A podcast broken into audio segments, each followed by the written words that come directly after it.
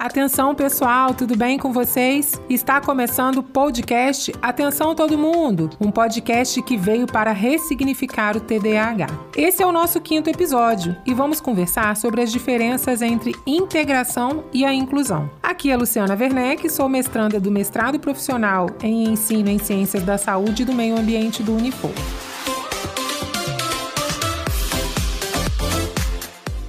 Nesse episódio, iremos conhecer as diferenças entre a integração e a inclusão e a importância desse entendimento para um melhor desenvolvimento das atividades, relações e da prática docente, além de possibilitar uma sensibilização a esses docentes frente ao transtorno do déficit de atenção com hiperatividade. Para abordar o tema central do episódio de hoje, temos que iniciar falando da perspectiva inclusiva no contexto social e educacional. No contexto social, falamos da busca da sociedade em diminuir diminuir os comportamentos, resistências, atitudes e o preconceito diante das singularidades apresentadas por essas pessoas que necessitam de inclusão para um convívio igualitário. Ou seja, é, enquanto sociedade, a gente busca às vezes mudar os nossos comportamentos, a nossa forma de olhar para o próximo, no as nossas atitudes, a forma de incluir essas pessoas no mesmo ambiente que o nosso. Só que isso não é o suficiente, né? Nós não podemos ter esse comportamento somente nesse contexto social. No contexto educacional também, isso se faz muito necessário. Por quê? Porque já no contexto educacional, tornam-se necessárias adequações nos processos, nas políticas, nos equipamentos, nas normas internas, mas principalmente na conscientização, habilidades e competências em função de acolher essas pessoas, independente das suas características. O que, que a gente está querendo dizer com isso? Que no contexto educacional, não adianta eu colocar uma sala totalmente equipada, eu, eu delimitar o espaço com rampas, eu proporcionar proporcionar o acesso, a acessibilidade dessas pessoas, mas só a, a locomoção, ou então, de repente, eu coloco um aluno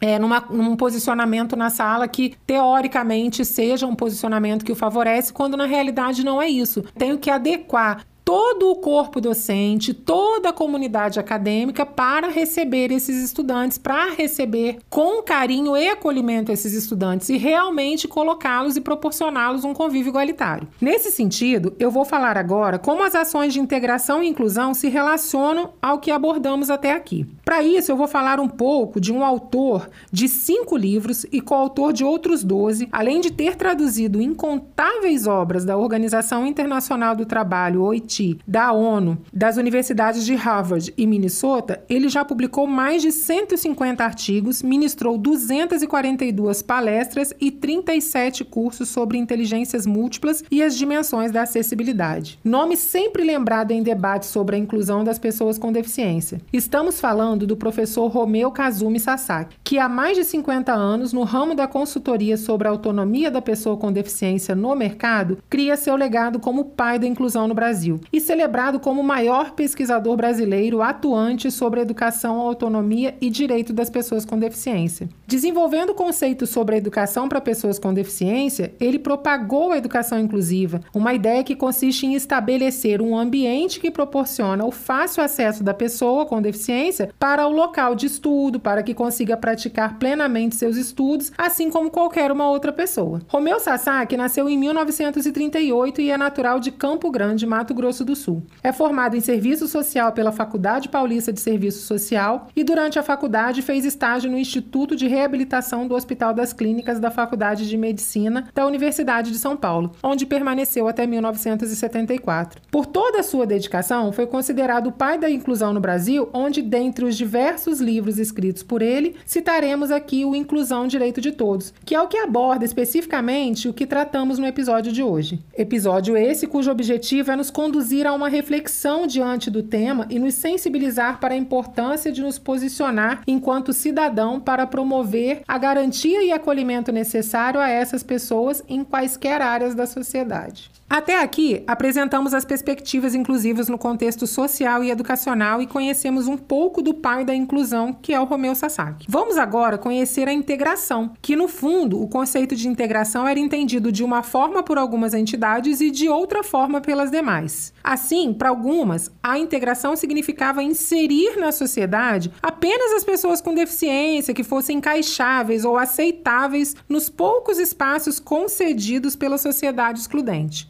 E para outras, a integração já tinha o sentido de inclusão, ou seja, mudança dos sistemas sociais comuns para torná-los acessíveis para todas as pessoas com deficiência. O que seria isso? Seria que algumas entidades consideravam que a gente tinha que é, integrar as pessoas de acordo com a sua capacidade e o seu desenvolvimento, enquanto que outras entendiam a integração como um processo mais amplo, que tinha que conduzir e integrar essas pessoas. Mas até aqui a gente está falando de integrar. Integrar é inserir, é dar ciência, é trazer o outro próximo e fazer com que ele se encaixe a um determinado ambiente. Então, até aqui, a gente se limita a falar em trazer a pessoa e fazer com que ela seja integrada a um espaço. Isso será que é o suficiente? Será que é isso que nós procuramos numa sociedade inclusiva? Agora, vamos trazer a inclusão social, que constitui então em um processo bilateral no qual as pessoas ainda excluídas e a sociedade buscam em parceria equacionar problemas, decidir sobre soluções e efetivar a equiparação de oportunidade para todos. Então, enquanto a inclusão ela simplesmente pega a pessoa e inclui a pessoa naquele ambiente, de no sentido de integrar, ela só coloca a pessoa ali e na maioria das vezes ela não adequa o espaço para isso. A inclusão inclusão se faz diferente. A inclusão faz com que as pessoas mudem conceitos, comportamentos, atitudes, para que aquela pessoa realmente seja incluída, para que ela tenha a sensação de pertencimento, para que ela sinta-se parte do grupo, não inserida ao grupo. E qual delas está mais próxima da minha realidade, então? Ou qual delas eu deveria praticar enquanto docente? Isso é uma pergunta muito pessoal, né? Porque ela vai variar de acordo com o contexto e com a realidade de cada docente. Mas é importante ressaltar aqui que eu acho que essa resposta nos leva a refletir sobre os três níveis de consciência definidos por Paulo Freire, onde ele apresenta a necessidade de ampliação da nossa consciência. É nesse sentido que eu trago Paulo Freire agora para o nosso episódio, para que a gente possa entender o quanto a nossa consciência vai fazer diferença nesse processo. Segundo ele, o fluxo se inicia na consciência transitiva, passando para a transitiva ingênua, até alcançar a consciência crítica. Paulo Freire, em sua obra Conscientização, Teoria e Prática da Libertação, ele definiu a consciência transitiva como aquela onde o homem compreende os seus problemas pessoais, dissociais, de forma social, biológica e não histórica, mas não permanece nela. Só que até então, nesse estágio da consciência, você conhece os problemas, você não faz nada, você não atua, você simplesmente convive com isso, que seria mais ou menos o processo de integração. Você sabe dos problemas, você convive com o problema, mas você não faz nada para que aquele problema é, seja solucionado ou para atenuar quaisquer impactos que esse problema possa trazer para você. A seguir, ele traz para gente a consciência transitiva ingênua, por meio da ampliação das suas percepções. Esse outro nível de consciência se refere ao homem que tem a percepção das contradições e dos impactos das ações humanas, tanto sobre si quanto a sociedade, a natureza e a cultura, mas não é capaz de um pensamento autônomo e não se arrisca na mudança. Ou seja, é aquele nível de consciência que você já consegue perceber, você já distingue, mas você não faz nada sozinho. Você vai agir nesse momento por uma ação coletiva, empenhado por, pela ação de outras pessoas, ou quando alguém te impuser, né? Que alguém te, te demonstrar é, especificamente aonde deveria acontecer uma determinada mudança e você é induzido por isso, você chega a esse resultado, mas não vai nele sozinho sozinho. Entretanto, a consciência crítica já se refere ao homem capaz de interpretar os problemas, aprender a realidade, sendo capaz de argumentar e estar aberto ao novo e à transformação. É nesse nível de consciência que ele se permite pensar autônomo e agir de forma crítica e comprometida rumo à mudança. É exatamente nesse ponto que eu quero tocar. O que nós, docentes, fazemos da nossa prática, utilizamos da nossa prática para garantir que em sala de aula os nossos alunos sejam acolhidos, que eles se sintam pertencentes. Eu hoje, na minha atuação, eu integro o meu aluno ou eu incluo o meu aluno? Porque são processos totalmente diferentes. Eu permito que ele esteja simplesmente dentro de sala de aula ou eu faço com que ele queira estar dentro de sala de aula, com que aquilo seja diferente a experiência que ele está vivendo ali dentro. Se eu, enquanto professor, permito que seja visto por ele o meu desempenho e a minha vontade de fazer com que ele cada vez mais se sinta incluído perto daquelas pessoas que, porventura, em determinadas situações, ele sinta que não faça parte daquele grupo, ou ele sinta que é difícil para ele estar ali naquele momento, ou os conceitos que estão sendo aplicados são mais difíceis para ele assimilar do que seria para outra pessoa pessoa? Eu estou contribuindo para que ele busque se desenvolver ou para que ele sinta-se cada vez mais excluído? Então, existe essa diferença entre a inclusão. Qual nível de consciência que eu quero? Trabalhar? A minha consciência crítica, eu quero ser um agente de mudança? O quanto eu quero que a minha prática proporcione aos meus alunos um direito igualitário mesmo? Aquilo que eu fale, aquilo que eu vá conversar, aquilo que nós vamos tratar, que o processo de aprendizagem chegue para todos. O quanto eu coloco a minha turma inteira consciente de que a gente precisa acolher aquele aluno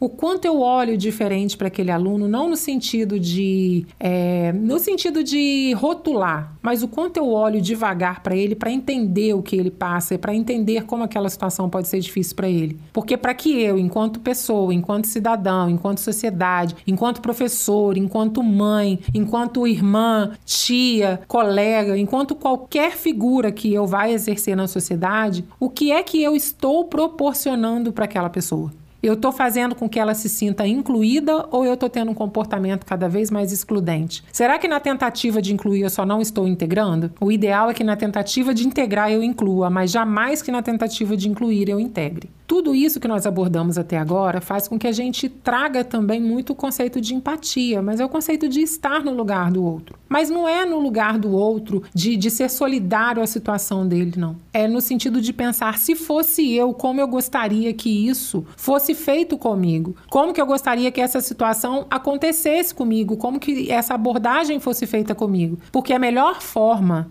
de saber como o outro vai se sentir é se colocar no lugar dele. Então eu tenho que praticar, em muitas das vezes, o outro conhecimento, não o autoconhecimento. Eu me autoconhecer é um, uma situação em que eu posso buscar desenvolvimento para mim. Mas quando eu tento desenvolver o outro conhecimento, quando eu tento proporcionar aquelas pessoas que convivem comigo o direito dele se mostrar e de eu conhecer o melhor dele ou aquilo que ele mais necessita, eu vou conseguir atuar e melhorar na minha prática. E é essa sensibilização que a gente está buscando nesse episódio. É fazer com que os professores, com que os docentes, com que as famílias, com que todas as pessoas que estão dispostas a tratar esse tema se sintam provocadas. Provocadas a atuar, a ser agentes de mudança na vida dessas pessoas. Provocadas a entender o quanto a autocapacitação docente é importante e quanto o olhar acolhedor da família é importante. O quanto, às vezes, mesmo a família não entendendo ou não aceitando, tendo ainda certos paradigmas a quebrar frente a essas pessoas, o quanto a família é responsável responsável pela segurança com que essa pessoa vai chegar na instituição, na universidade, vai chegar para os colegas, o quanto a postura do professor endossa o comportamento errado dos alunos em sala de aula para com aquele colega. Então, o objetivo desse episódio, basicamente, é sensibilizar a nossa atuação, a nossa atuação como pessoa, não é só a nossa atuação enquanto docente. A autocapacitação é importante, mas é necessário que antes da gente pensar como professor, a gente pense como cidadão. A gente olhe para o outro como um cidadão que a todo momento está em processo de construção. A gente é ser humano em processo de construção e aprende a todo momento. Só que as pessoas portadoras de transtorno de déficit de atenção com hiperatividade, elas vão aprender de uma forma diferente, numa velocidade diferente